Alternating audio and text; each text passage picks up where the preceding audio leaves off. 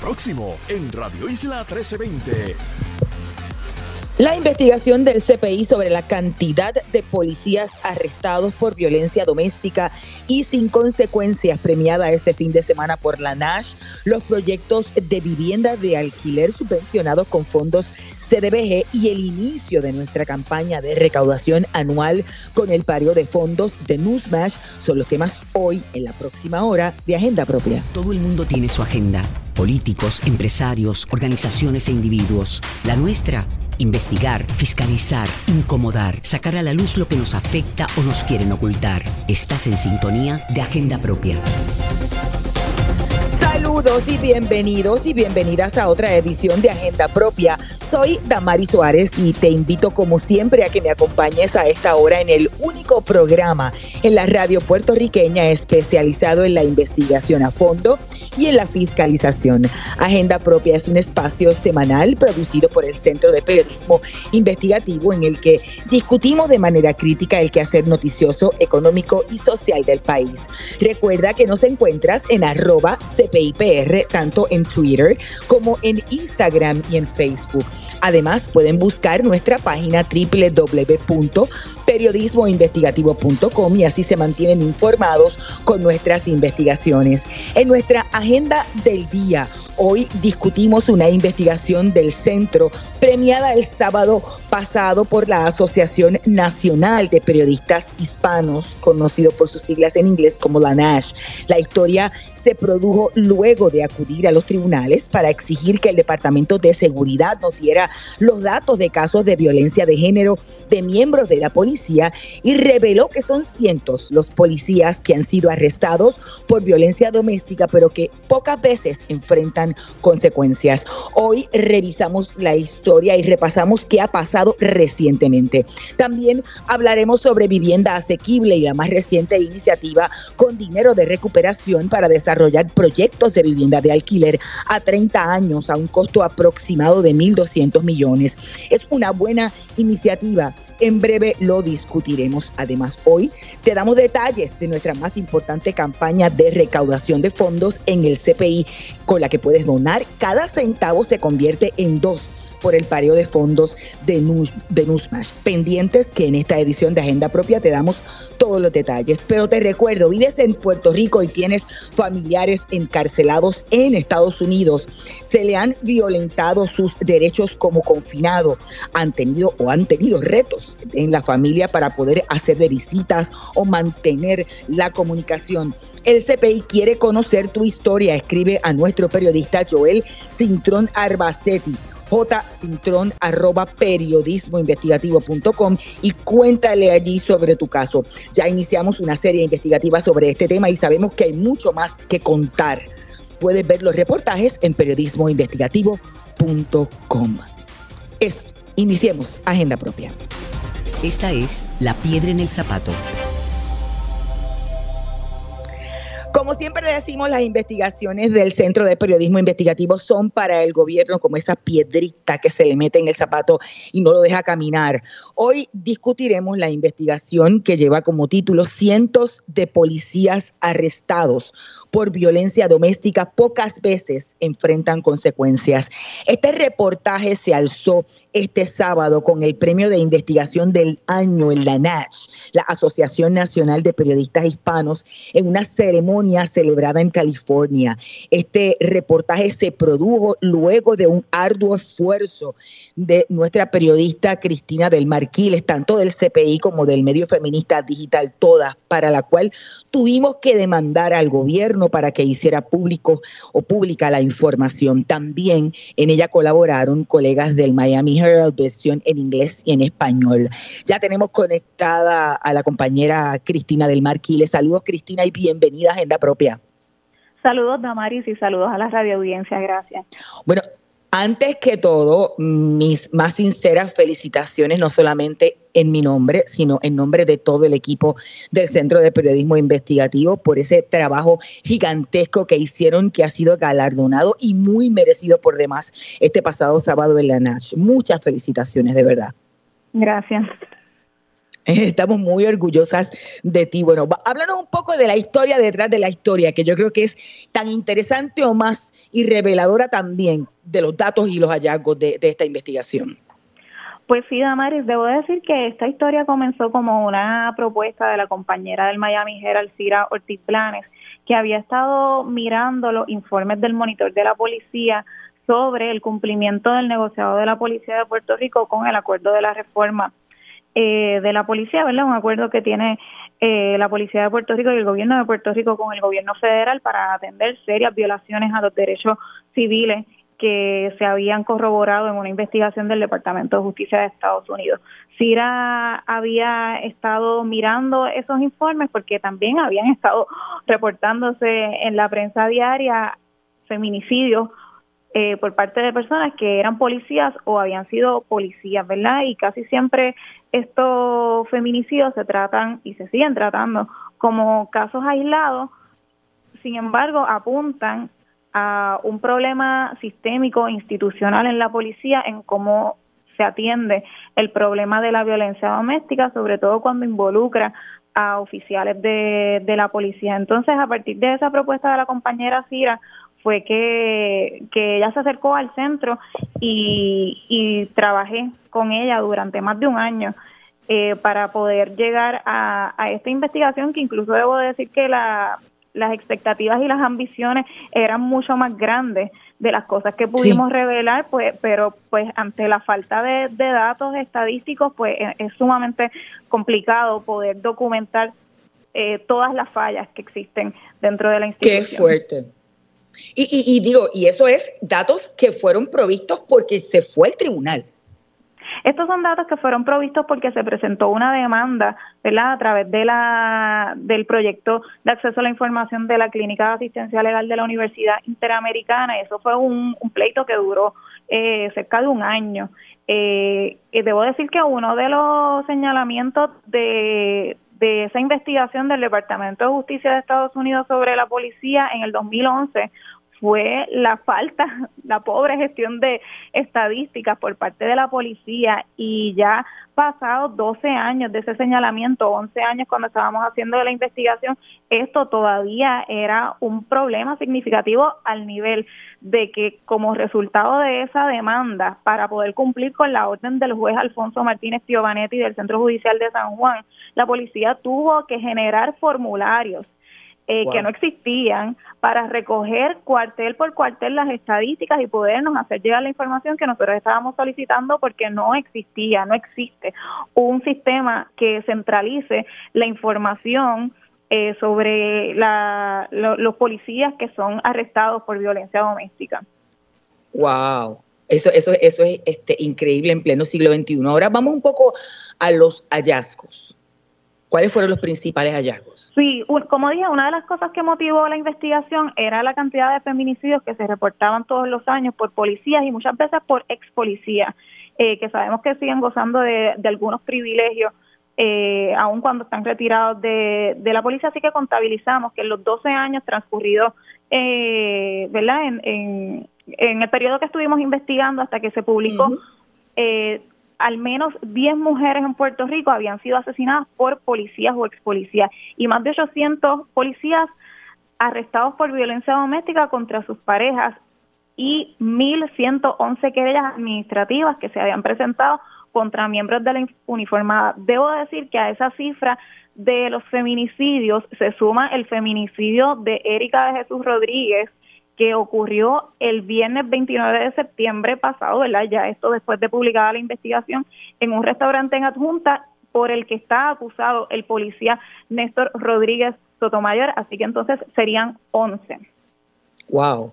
Wow. Eh, ¿qué, dijo en aquel momento la policía en términos de la falta de rendición de cuentas eh, a estos policías imputados? Eh, y, a su vez, si ha habido algún, algún, algún cambio en, en esa posición luego de publicada la historia.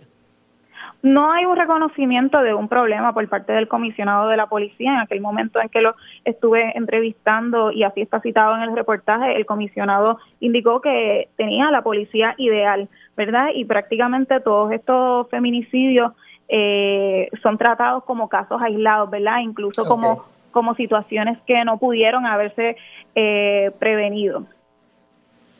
Y, finalmente, eh, Cristina, sé que el posterior a la publicación de esta investigación se dio una investigación legislativa y me parece que el informe de la Comisión de Asuntos de la Mujer lo que hace es confirmar o corroborar los datos de tu, de tu reportaje, ¿no? De, la investigación. Sí, la Comisión de Asuntos de la Mujer había estado haciendo una investigación eh, para la que solicitó datos también, incluso aunque la policía nos había entregado la información que obtuvimos a través de la demanda, no le entregó a la Comisión de Asuntos de la Mujer de la Cámara estos datos, sino otros datos que, que comprenden un periodo de tiempo mucho menor y que no son tan comprensivos como los que eh, obtuvimos, aún teniéndolos, porque nos, nos lo dieron a, a nosotras como, como periodistas. Una de las cosas que estuvo recomendando la, la comisión, y creo que sobre, sobre esto puede hablar luego Mari Marina Narváez, era la creación de un, o, o la asignación, mejor dicho, de la tarea de investigar los arrestos de policías que no recayera sobre la policía, sino sobre la oficina de la Procuradora de las Mujeres. Ok. Vamos a la cita directa. Antes de conectar con Mari Mari, ya se nos une a nuestra conversación Cristina, la doctora Irma Lugo Nazario del Observatorio de Equidad de Género. Saludos, doctora, y bienvenida a Agenda Propia. Saludos, este Damari, saludos Cristina y saludos al público que nos escucha. Antes de pasar el batón a Cristina, a un año de esta historia, ¿ha habido algún cambio en la policía? ¿Han publicado estadísticas recientes de casos de violencia de género de policías o no? Mira, eh, lo que salió reciente fue precisamente el informe que sacó la Comisión de la Mujer de la Cámara de Representantes. Si no me equivoco, el informe salió en mayo del 2023 y hace precisamente varios señalamientos bien interesantes, ¿verdad? Eh, uno de ellos, como mencionó Cristina, es precisamente la diferencia en los datos que se le suplieron a la oficina de la Procuradora de las Mujeres, este, en comparación a los datos que ellos mismos, la policía, proveyó a esa comisión, que precisamente hay una diferencia de 50 casos. ¿verdad? 50 casos menos informa la policía que los que informa la oficina de la Procuradora de las Mujeres, que son datos que provee e informa que esos datos se los proveyó a sí misma, ¿verdad? A la oficina de la Procuraduría de las Mujeres, la agencia de la policía. Así que, que es bien preocupante, ¿verdad? Hemos visto que se supone que la oficina de, de la policía de Puerto Rico sea parte, ¿verdad? Ha estado participando en los diferentes comités de pares que ya pare, no está en funcionamiento, pero hay una, una agente fiscalizadora, ¿verdad?, que le tiene que dar seguimiento a esos acuerdos que se trabajaron. Por lo tanto, eso es parte de lo que hemos visto, que todavía falta mucho por hacer. Doctora, una de las constantes en estos feminicidios o uno de los puntos en común es el uso de armas de fuego, eh, porque los policías tienen acceso a armas de fuego como parte de su trabajo, ¿no? Y esto es un tema que ha investigado el Observatorio de Equidad de, de Género en cuanto al acceso a armas de fuego y cómo esto facilita la perpetración de feminicidios. ¿Podría abundar sobre eso? Sí, es interesante, ¿verdad? Que precisamente la Policía de Puerto Rico, por el fácil acceso, ¿verdad? Como has dicho, aparte del adiestramiento que tienen en el uso de armas, ¿verdad? Pues sí, el arma que casi siempre utilizan es el arma de reglamento que tienen asignada cuando ellos han, cometido estos casos. Este año, al momento, nosotros hemos documentado 61 casos de feminicidios en general en Puerto Rico.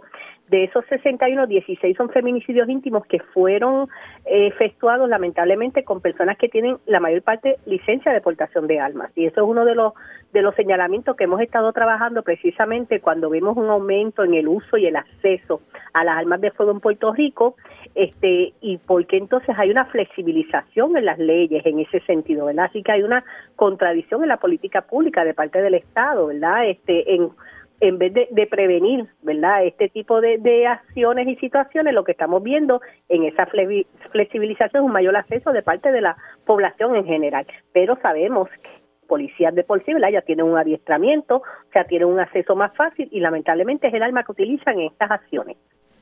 En, esa, en ese sentido, y dándole seguimiento a lo que acaba de, preguntar Cristina, en el caso de los policías, la policía no veía esto como una, ve, los casos de violencia de género eh, dentro de la uniformada como una cosa aislada, pero teniendo esos adiestramientos y teniendo acceso a un arma de fuego, ¿no entiende que debe haber eh, Una, una especie de adiestramiento específico sobre ese manejo para evitar casos de violencia de género?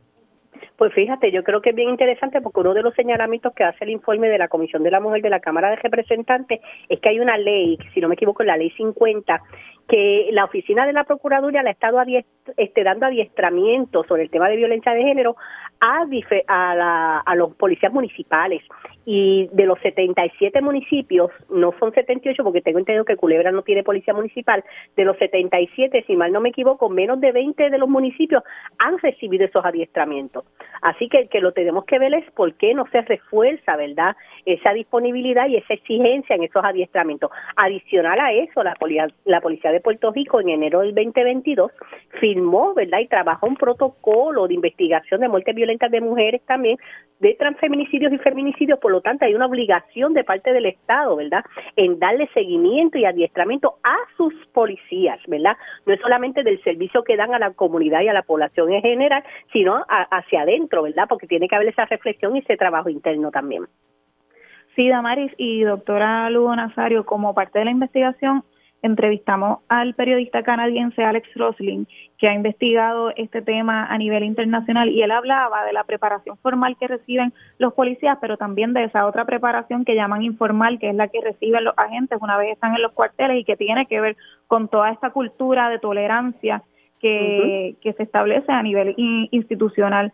Entonces, no se manifiesta solamente en los policías como agresores, sino también en el trato que los policías dan a las sobrevivientes de violencia doméstica cuando acuden a la policía, que es la agencia designada para estos propósitos, a eh, procurar ayuda. Entonces, la pregunta que surge de la investigación, que me gustaría saber qué piensa la doctora Lugo Nazario, es si es la policía el cuerpo o la institución o la agencia llamada a intervenir siempre en los casos de violencia doméstica. Pues mira, Cristina, eh, tu, tu pregunta la plantea una gran reflexión, un gran trabajo que hay que seguir haciendo, ¿verdad? Desde la mirada de, la educación y la prevención. Pero también, ¿verdad? Este, en ese informe lo traigo que surge esa recomendación de que no se investigue a sí mismo, ¿verdad? La agencia, ¿no? Esos casos internos que no se investiguen a sí mismo, que se, ¿verdad? Eh, lo que veo en la recomendación es que sea la oficina de la Procuradora de las Mujeres quien haga esa, esa investigación aparte. Lo que yo siempre, ¿verdad? Pienso y reflexiono es los fondos, que se asignen los fondos necesarios para hacer este tipo de trabajo, porque es bien fácil seguir dando recomendaciones y asignando responsabilidades a unas entidades que sabemos que están siendo atacadas precisamente a recortarle los presupuestos cuando tienen una responsabilidad tan grande. Así que, que yo creo que hay que insistir, y lo traigo por el tema del protocolo, ¿verdad? En la educación de sus integrantes, de los integrantes de la policía, en el servicio externo a la población en general, pero también la importancia de, la educación y el seguimiento de estos casos que serán internos. ¿verdad? Y, este, y precisamente porque, como tú dices, ahí hay una mirada de impunidad cuando entre ellos mismos no se tienden a proteger, ¿verdad? Y hemos escuchado casos de mujeres que han sido parejas de policías que cuando han ido a hacer las denuncias, los mismos compañeros, ¿verdad? Se acercan, empiezan a dialogarle, a, les van hablando de una forma que las hace desistir porque saben que no va a haber seguimiento, porque ¿qué es lo que le dicen? Ah, mira, lo, lo vas a perjudicar en el trabajo, mira, por favor. Entonces, ¿qué es lo que vemos? Que sigue decayendo sobre la víctima una gran presión del grupo también. Y eso es lo que tenemos que trabajar, ¿verdad? A nivel general, que todo ese contexto tiene tantas miradas. Muchas gracias, doctora. Escuchaban a la doctora Irma Lugo Nazario del Observatorio de Equidad de Género y Cristina del Mar. Ahora se nos une a esta conversación Marimari Narváez de la organización Kilómetro Cero. Saludos, Marimari, y, y bienvenida a Agenda Propia. Saludos, compañera, y a todas las personas que las escuchan por Radio Isla. Gracias por llamarme. Gracias por su disponibilidad. Eh, Marina Arbaez, eh, ¿han logrado identificar, posterior a la publicación de esta investigación, eh, casos recientes de querellas por violencia de género de miembros de la policía? Ya mencionamos uno que fue feminicidio el pasado mes de, septiembre en un restaurante en, en Adjuntas. pero parte del problema había sido la falta de transparencia en términos de mantener estadísticas sobre este tema. Mm, aproximadamente hay una querella por semana contra algún policía, así que eso no cambia demasiado de año a año. Lo que sí es, ¿verdad? Cada vez más impactante es el asunto de esa culminación de esa violencia, porque en este momento, ya estadísticamente hablando, en Puerto Rico, un policía mata a su pareja íntima por lo menos una vez al año. Wow. Por lo menos una vez al año. Así que, y, y hay más. Nosotros vamos a sacar pronto un, una investigación, pero ya tenemos este análisis preliminar hecho y es que eh, hicimos un análisis entre los policías, los feminicidios de los policías y los de la población masculina en general mayor de 20 años. Y encontramos que los policías tienen seis veces, son seis veces más propensos a asesinar a su pareja que el resto de los hombres de la población. Seis veces que más. El que no quiera ver el problema sistémico que hay de violencia de género dentro de la policía y las capas de impunidad que protegen a esos policías es porque pues no quiere verlo, porque los datos siguen siendo cada vez más impactantes. Eh, luego de la investigación hubo una investigación legislativa que surgió a raíz de la, de la, del reportaje de la compañera Cristina del Mar eh, y literalmente eh, coincidió con, con, corroboró los datos que ya había publicado el Centro de Periodismo Investigativo. Incluso hay una recomendación de que no sea la policía la que se investigue a, a sí mismo. ¿Ustedes han notado que ha habido algún cambio en los protocolos de los manejos de estos casos en la, en la policía o ninguno? No, no creo que haya habido muchos cambios. Los protocolos mejoraron con la reforma. Es de las pocas cosas que se le puede adjudicar a la reforma, es que los protocolos han mejorado en muchos aspectos, ¿verdad? Y uno de ellos yo diría que es este. Lo que pasa es que no, no es suficiente porque en última instancia el gobierno federal es un gobierno que es de los países industrializados en todo el mundo es el que tiene el problema mayor de violencia policial. Entonces, es, eh, ¿verdad? Es un tuerto tratando de ayudar a otro tuerto. Tampoco es el mejor ejemplo ni la mejor dirección. Nosotros creemos que, por ejemplo, una persona que demuestra ser ¿verdad? Un, eh, violenta con su pareja, con su familia, en el aspecto doméstico, a esa persona no se le puede dar un puesto, un trabajo donde precisamente el adiestramiento y la especialidad es rastrear a la gente sin dejar, eh, ¿verdad? Sin que se den cuenta, es tener un arma de fuego legal, es eh, tener el poder de, de fabricar multas, de fabricar casos, de establecer vigilancia. Esa persona no, no está apta para ser policía o no debía estar apta para ser policía. Pero Mari, si ustedes han encontrado, si ustedes han encontrado que, que el, policía es seis veces más violento que el resto de la población masculina, con los datos estadísticos que han recopilado, mínimamente no debería ser otro ente el que investigue los casos. Por supuesto, eso es mínimo, eso es eso es una medida básica que debía existir nada más que, ¿verdad? Pues por aquello de, de, que haya un, un, mínimo de rendición de cuentas, porque dentro del sistema legal criminal los policías son parte de ese sistema, es obvio que van a estar protegidos porque son miembros del sistema, porque lo conocen, saben manipularlo, tienen, ¿verdad?, ciertas protecciones, los fiscales trabajan con ellos, los jueces piensan que la policía está preocupada por la seguridad pública, así que es difícil a veces creer que un policía, ¿verdad?, abuse de su propia familia. Hay muchas protecciones de diferentes índoles y el sistema tiene que, que buscar la manera de establecer rendición de cuentas, unos mecanismos internos y externos. Y la investigación independiente es uno de ellos y es básico y eso no existe en Puerto Rico. Gracias.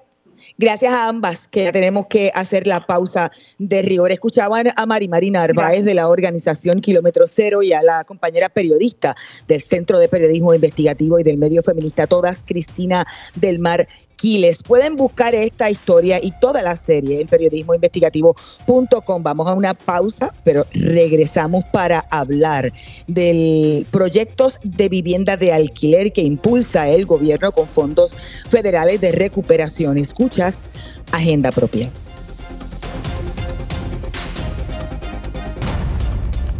Agenda Propia regresa en breve. Ya regresamos con Agenda Propia. Así es, estamos de regreso en Agenda Propia, el programa producido por el Centro de Periodismo Investigativo. Soy Damari Suárez y como siempre te recuerdo buscar nuestras historias en periodismoinvestigativo.com y en las redes sociales del centro. Hace unos días el Departamento de la Vivienda dio a conocer el desarrollo de unos 23 proyectos de alquiler a 30 años con fondos CDBGDR y créditos contributivos del programa Brecha. Eh, de vivienda de, de, bajo costo. Con nosotras ya se encuentra el secretario del Departamento de la Vivienda, William Rodríguez. Saludos, secretario, y bienvenido a Agenda Propia. Bueno. Saludos, secretario, ¿cómo se encuentra? Muy bien, ustedes. Muchas gracias por su disponibilidad. Queríamos un poco hablar sobre estos proyectos, algunos sobrepasan los 200 mil dólares, otros los 300 mil dólares por unidad. Usted había planteado que son cerca de 3.390 unidades eh, y que el alto costo por unidad es porque es necesario que los desarrolladores tengan una reserva, entre otras cosas, ¿verdad? Para que se comprometan a tener estas residencias disponibles por 30 años. ¿Por qué el gobierno le tiene que pagar extra? No, no es, no es extra, es que es como parte de lo que es el, el, lo que es el andamiaje que ha establecido el gobierno federal para el desarrollo de estas viviendas de alquiler, se tienen que establecer unas reservas operacionales para operar la cosa, ¿verdad? Tiene que haber todo un, eh, un, todo un, unas reservas particulares, tanto para seguro, operación, mantenimiento, mejoras extraordinarias de ser necesarios durante ese transcurso, ¿verdad? De esos 30 años, y todo es parte de la ecuación.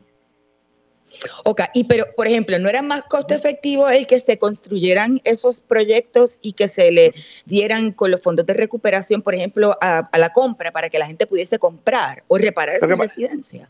Nosotros, nosotros también tenemos programas eh, para ellos, pero eh, tenemos también tiene que haber unos programas para alquiler, no todas las tienen la capacidad económica eh, o tienen unas necesidades particulares que impiden que, se, que puedan ser dueños de una vivienda. Por ejemplo, tenemos muchas de estos proyectos son ejidas, eh, particularmente para servir a personas mayores, personas con discapacidad, que estas rentas pueden muchas veces ser cero, dependiendo de los ingresos de la familia. Así que necesitan un espacio donde vivir que esté subsidiado y que a la misma vez puedan mantenerse y recibir unos servicios integrados.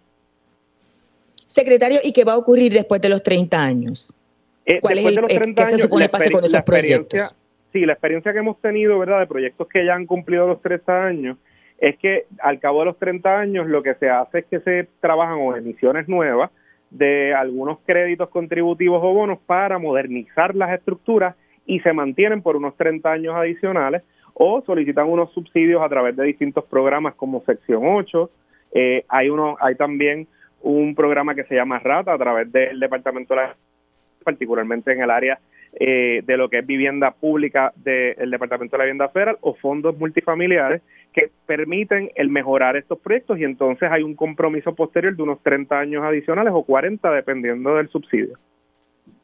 Eh, ustedes eh, dijo en este anuncio que van a estar eh, culminados al 2026. ¿De cuántas eh, familias se impactan y en qué etapa están, por ejemplo, esos otros proyectos que, que, dice que, se están utilizando con los fondos pues mira, Para, para, finales de este año ya vamos a tener cerca de unas mil unidades ya, ¿verdad? disponibles para el público, donde ya nosotros tenemos listas de espera, ¿verdad? Y ya, ya vamos a tener inmediatamente familias viviendo en estas mil unidades. Eh, hay la mayoría de los proyectos ya comenzaron construcción. Hay unos proyectos que están ahora mismo ante la Junta de Supervisión Fiscal porque tiene que pasar ese proceso. Cada, cada contrato que se haga o acuerdo sobre 10 millones pasa por allá. Una vez pase ese sedazo, firmamos acuerdo y comenzamos construcción. Todos estos proyectos están listos. Cuando digo listos es que ya están diseñados, ya tienen permiso, ya tienen evaluaciones ambientales y lo que resta es hacer el cierre eh, para entonces comenzar construcción, así que los debemos tener listos a comenzar eh, entre finales de este año y principios del año que viene y típicamente estos proyectos eh, duran, dependiendo de la naturaleza y alcance de los mismos, entre 18 a 24 meses. Así que debemos estar, debemos estar listos para esa fecha con los proyectos completados. Sin embargo, recientemente recibimos una extensión eh, para el uso de los fondos CDBGDR que los lleva al año 2029. Ok, e, es en, en, caso de que se retrase. ¿Y los y el resto de los proyectos, que, que, creo que eran como 17, 16 proyectos adicionales de fondos de CDBG, ¿en qué etapa están? Eh, sobre estos mismos, la mayor, como le digo, ya muchos han ido a construcción y la mayoría que no han ido a construcción deben ir a construcción entre finales de este año eh, y principios del año que viene. Hay unos tres proyectos nuevos que no están, ¿verdad? No se contemplaron dentro del artículo, que se adjudicaron recientemente y que van a ser trabajados por la Administración de Vivienda Pública, que suma una, alrededor de unas mil unidades adicionales. Ok, ok, es que pensé que estaba hablándome de, de los proyectos de las 23 unidades de, alquiler y no de los, el de los proyectos en general de, los fondos CDBG. Eh, ah, ¿Entiende que, van a estar...? Los de alquiler incluyen fondos CDBG. De, obviamente tenemos otros programas que también trabajan eh, unidades paralelamente, que es el programa de vivienda de interés social, que está dirigido particularmente a las poblaciones vulnerables, entiendo que personas sin hogar, personas víctimas de violencia de género, y ahí también estamos eh, trabajando distintas unidades eh, para distintas organizaciones, particularmente organizaciones sin fines de lucro, y también estamos trabajando lo que son los proyectos planificados, que son desarrollos de vivienda nueva, unifamiliar, tres habitaciones, dos baños, eh, que ese particularmente la prioridad en esos proyectos que estamos desarrollando, ahora mismo son 1.300 unidades, que son adicionales a las que, a las que se trabajó en el artículo que salió en la prensa. Eh, esas eh, deben estar comenzando construcción el año que viene y van a estar primordialmente disponibles para familias que haya que reubicar por razones verdad de seguridad, entre otras. Gracias, secretario. Muchas gracias. Que pase excelente tarde. Escuchaban al secretario del Departamento de la Vivienda, William Rodríguez. Ahora nos conectamos con Ariadna Godro, directora ejecutiva de Ayuda Legal Puerto Rico. Saludos, licenciada, y bienvenida a Agenda Propia. Saludos, Damaris, agradecida por la oportunidad. Decía el secretario que no todo el mundo puede comprar, que muchos de estos proyectos que se anunciaron la pasada semana son viviendas de alquiler porque atienden unas eh, poblaciones que, que, ese es el, producto que necesitan, como por ejemplo algunas de estas son ejidas. ¿Le parece una buena alternativa y una explicación lógica al proceso de uso de estos fondos para la construcción de vivienda de alquiler a largo plazo? Sí, mira, la, la, la realidad es que el secretario tiene razón cuando dice que no todo el mundo puede comprar, particularmente en un contexto de crisis de vivienda, donde estamos viendo no solamente los altos costos eh, de las viviendas existentes, ¿verdad?, sino que en términos de las viviendas nuevas están fuera del presupuesto de una familia eh, trabajadora o de una familia, ¿verdad?, con, con ingresos limitados.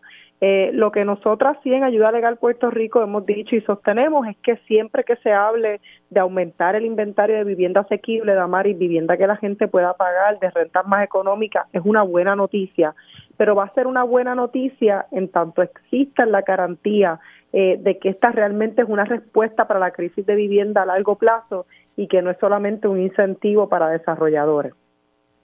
Eh, nos decía que ya para finales de este año deben estar disponibles unas mil y pico de, unidades de, vivienda eh, y que incluso, bueno, el resto sería paulatinamente con una proyección de que estén estables, estabilizadas, debo decir, para el, eh, completadas, debo decir, para el 2026.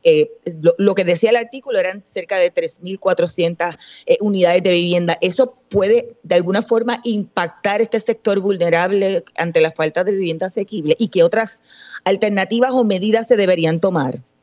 Ciertamente podría ser una alternativa. Una de las preguntas ¿verdad? que nosotras tenemos es eh, cómo se ve este mecanismo de vivienda de alquiler eh, asequible solamente por 30 años, cuál es la alternativa a largo plazo, pensando que es raro, ¿no? Es, sería extraño pensar que Puerto Rico va a tener otra oportunidad de tener una inyección de capital tan y tan importante como esta que tiene con fondos CDBG. Como bien dijo el secretario, este proyecto se, se, subvenciona, se paga con estos tipos de fondos de recuperación y ahora mismo la garantía que habría Damari son solamente 30 años de vivienda de vivienda asequible. Es decir, después de esos 30 años los desarrolladores lo pueden aumentar y la preocupación es que para ese entonces vamos a tener una población todavía más vieja, todavía más vulnerable con necesidad de vivienda. Y además se queda la pregunta, Damari, si esto lo que va a hacer es que la gente que lleva años esperando una vivienda y que son dueños de su casa y esperando reparaciones y reconstrucciones, lo que se van a convertir es en inquilinos del Estado, como se propuso eh, hace unos cuantos años atrás en un comité de transición, ¿verdad?, por el pasado secretario Fernández Trinchet. Eh, así que, tenemos esa preocupación. Para nosotras, eh, convertir a la gente que son dueños en inquilinos es preocupante por las pocas garantías que hay de política pública que protejan a la población que alquila. Licenciada, le pregunté por otros proyectos de, fondos CDBG y de otros proyectos de fondos de recuperación. También nos, nos contestó el, el secretario, algunos ya están en, un proceso adelantado. Eh, luego sería obviamente los 18 o 24 meses para la, la, construcción y se logró una exención para la utilización de estos fondos CDBG hasta el 2029. ¿Cómo usted ve el proceso y si entiende que se puede agilizar lo que hasta ahora ha, ha sido ¿verdad? punto de crítica con respecto a lo lento del proceso de recuperación y asignación de fondos? Pues mira, nos acaba de llegar la última respuesta a la solicitud de información pública del programa R3, que es una solicitud que presentamos mensualmente para seguirle el paso al programa, así que literalmente la recibimos hace una o dos horas atrás. Ahora mismo estamos todavía con los números que teníamos antes de unas 5.000 reconstrucciones y reparaciones completadas y solamente unas 200 eh, y pico familias que habían logrado una reubicación, es decir, poder cerrar la compraventa, unas 240 familias de unas 2.500. Eh, Así que seguimos en compás de espera, ¿verdad? Esperando que esos proyectos arranquen. Y, esos, y eso no incluye, por ejemplo, los fondos que se asignan para la reconstrucción, que la casa, la, propiedad sea rehabilitable y que pueda mantenerse, pero que todavía no, no, serán desembolsados los fondos son estos fondos, Tamari. Te estoy hablando particularmente de este programa de reparación, reconstrucción y reubicación. Así que va lento. Esperemos que arranque. Gracias, licenciada, muy amable como siempre. Escuchaban a la licenciada Ariadna Godró de Ayuda Legal Puerto Rico. Vives en Puerto Rico y tienes familiares encarcelados en Estados Unidos. Se le han violentado sus derechos como confinado o han tenido retos ustedes en la familia para poder hacerle visitas o mantener la comunicación. El CPI quiere conocer tu historia, escribe a nuestro periodista Joel Cintrón Arbacetti a jcintrón arroba periodismoinvestigativo.com y cuéntale sobre tu caso. Ya iniciamos una serie investigativa sobre este tema y sabemos que hay mucho más por conocer. Puedes ver los reportajes en periodismoinvestigativo.com. Vamos a una breve pausa, pero mantente en sintonía que al regreso hablamos sobre nuestra campaña de recaudación de fin de año y cómo tú puedes colaborar con el CPI con tu donativo que en esta ocasión y hasta el 31 de diciembre se duplica con el pareo de News Smash. Escuchas Agenda Propia.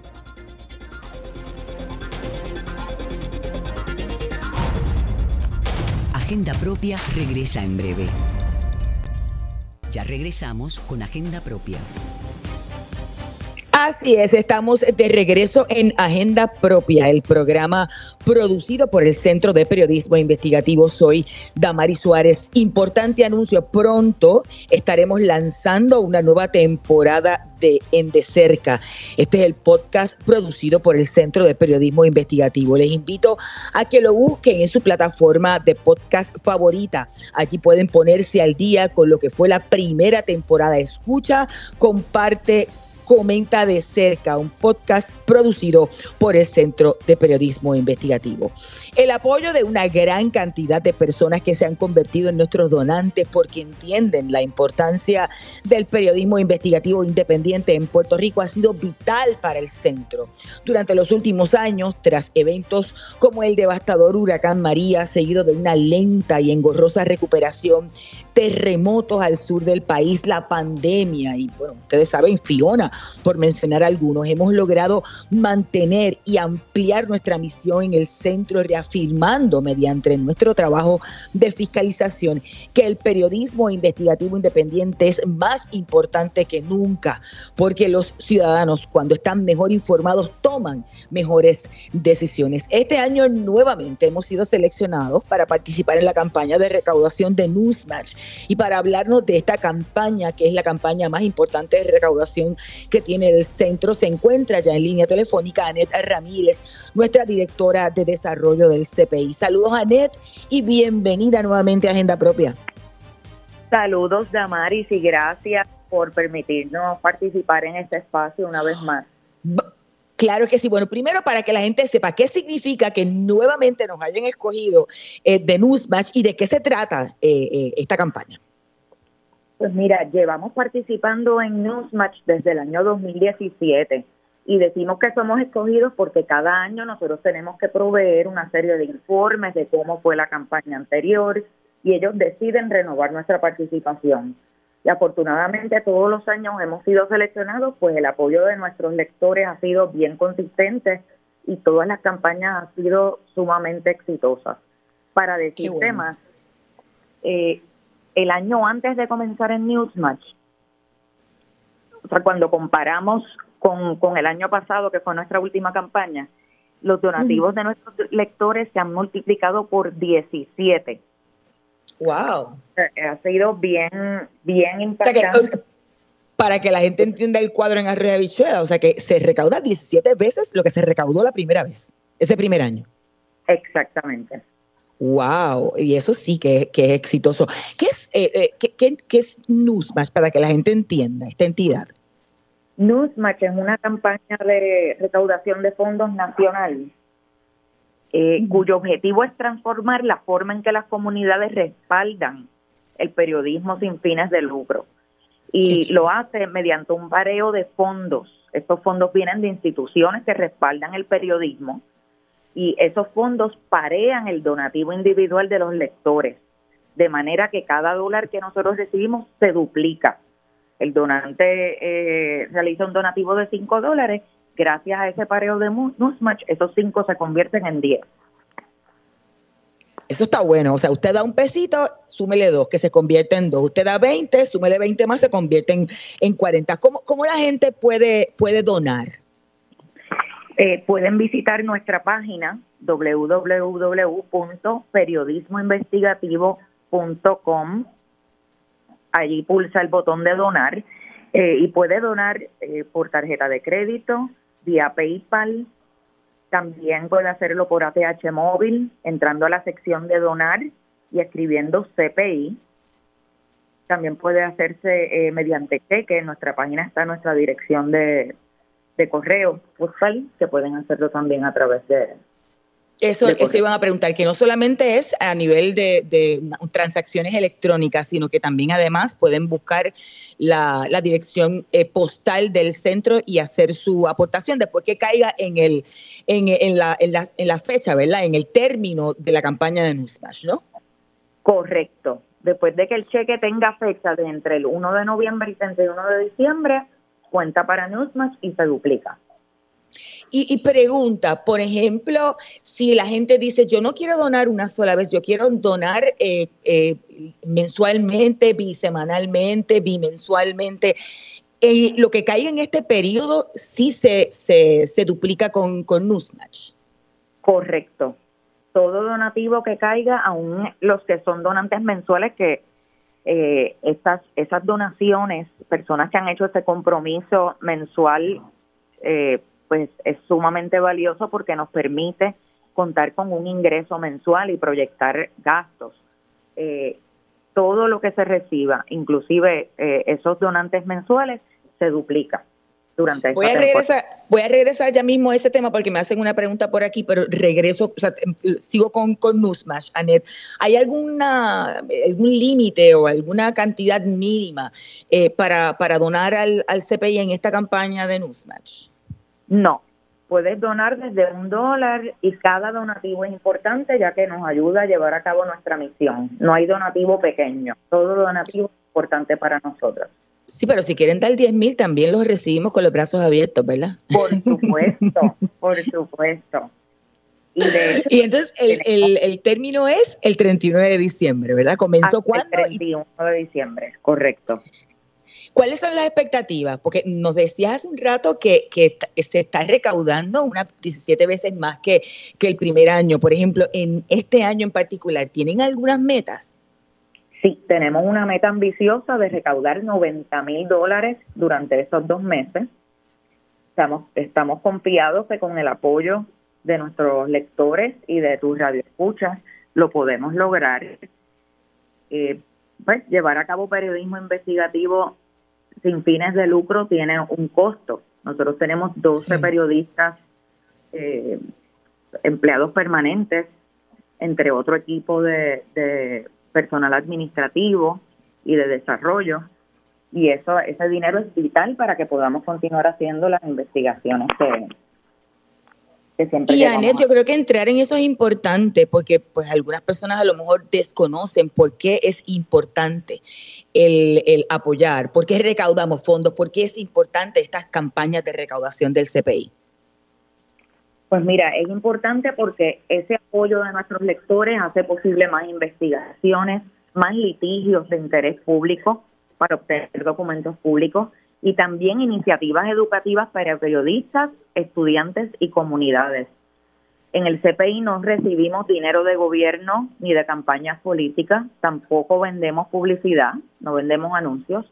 Nosotros solamente nos debemos a nuestra audiencia. Por eso esos donativos de los lectores juegan un papel fundamental en la protección de la independencia editorial, porque permiten que no dependamos de intereses partidistas o económicos y eso nos brinda la libertad de publicar contenido de rigor y de calidad. Oye, Anet, regreso un poco, además de, de, que nos recuerdes cómo pueden donar en la campaña de, de ¿cómo una persona puede suscribirse para donar regularmente al, al CPI? Pues visitando nuestra página periodismoinvestigativo.com, allí pulsando el botón de donar, bastante arriba va a haber un encasillado donde dice la cantidad que desea donar, hay un encasillado que dice deseo hacer mi donativo de manera mensual. Selecciona ese encasillado y hace su donativo, automáticamente ya se suscribe y todos los meses se estaría debitando eh, esa cantidad de la tarjeta de crédito o también lo pueden hacer eh, por PayPal. Es posible hacer también donativos mensuales. Y finalmente, para redondear ya el, el, cómo pueden donar en esta campaña, que es la más importante anual que hace el CPI y que tenemos hasta el 31 de diciembre para lograr ese pareo con Newsmatch. Mira, quiero aprovechar, Damaris, para mencionar, y esto es algo en lo cual tus radioescuchas pueden apoyarnos. Newsmatch nos está ofreciendo, aparte del pareo, un bono adicional de mil dólares si nosotros logramos 100 donantes nuevos. Así que exhorto a quienes nos están escuchando, si nunca han donado al CPI, pueden hacerlo ahora por primera vez por la cantidad que puedan y nos ayudan a ganar el bono. Qué bien. Pues ya lo saben, ya inició nuestra campaña de recaudación más importante del año, durante la cual tu donativo al SPI cuenta doble. Inició el primero de noviembre y es hasta el 31 de diciembre. Como muy bien decía Anet, entren a periodismoinvestigativo.com, pinchen el enlace con toda la información de cómo pueden al centro. Gracias, Anet. Escuchaban a Anet Ramírez, nuestra directora de desarrollo del Centro de Periodismo Investigativo. Les recuerdo que pronto estaremos lanzando una nueva temporada en De Cerca, el podcast producido por el Centro de Periodismo Investigativo. Les invito a que lo busquen en su plataforma de podcast favorita. Allí pueden ponerse al día con la primera temporada. Escucha, comparte, comenta de cerca un podcast producido por el CPI. Hemos llegado al final de esta edición de Agenda Propia. Recuerden buscar las investigaciones del centro en periodismoinvestigativo.com. Allí también pueden visitar el kiosco virtual del CPI y adquirir nuestros artículos. Creo que cuenta también para Newsmash. Además, se pueden suscribir a nuestro boletín para que reciban las historias y contenidos directamente a sus correos electrónicos. Gracias por la sintonía. Los esperamos la próxima semana. Hasta aquí, Agenda Propia.